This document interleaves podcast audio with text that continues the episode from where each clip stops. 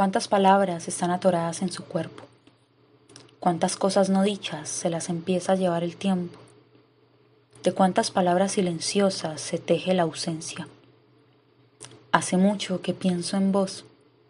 Nunca te dije que no me gustaba verte los lunes en medio del afán de la hora del almuerzo. ¿Recuerdas esa frase tonta que usabas mientras lloraba? Bueno, siempre la odié. Abuela, te extraño. Mamá, todavía me duele no verte en casa por la mañana. Eli, necesito un último abrazo. Creo que lo que nos dijimos la última vez no fue suficiente.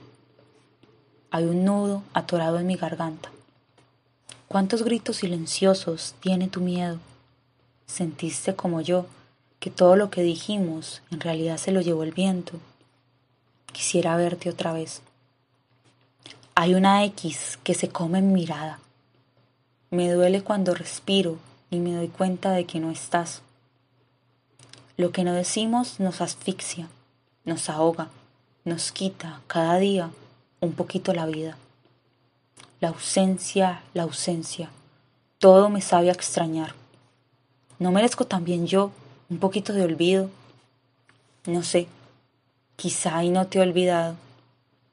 Se me olvida el sonido de tu voz cuando decías mi amor. Recuerdo la primera vez que nos besamos y la última también. Papá, nunca voy a olvidarme de ese día.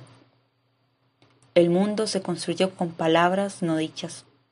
Las palabras no dichas son un muro que no se derrumba. No derrumbarlo nos mantiene encerrados. Encerrados hemos estado todo el último año. El último año me trajo hasta acá. Acá quiero leer todo lo que nunca dijeron. ¿Nunca dijeron qué?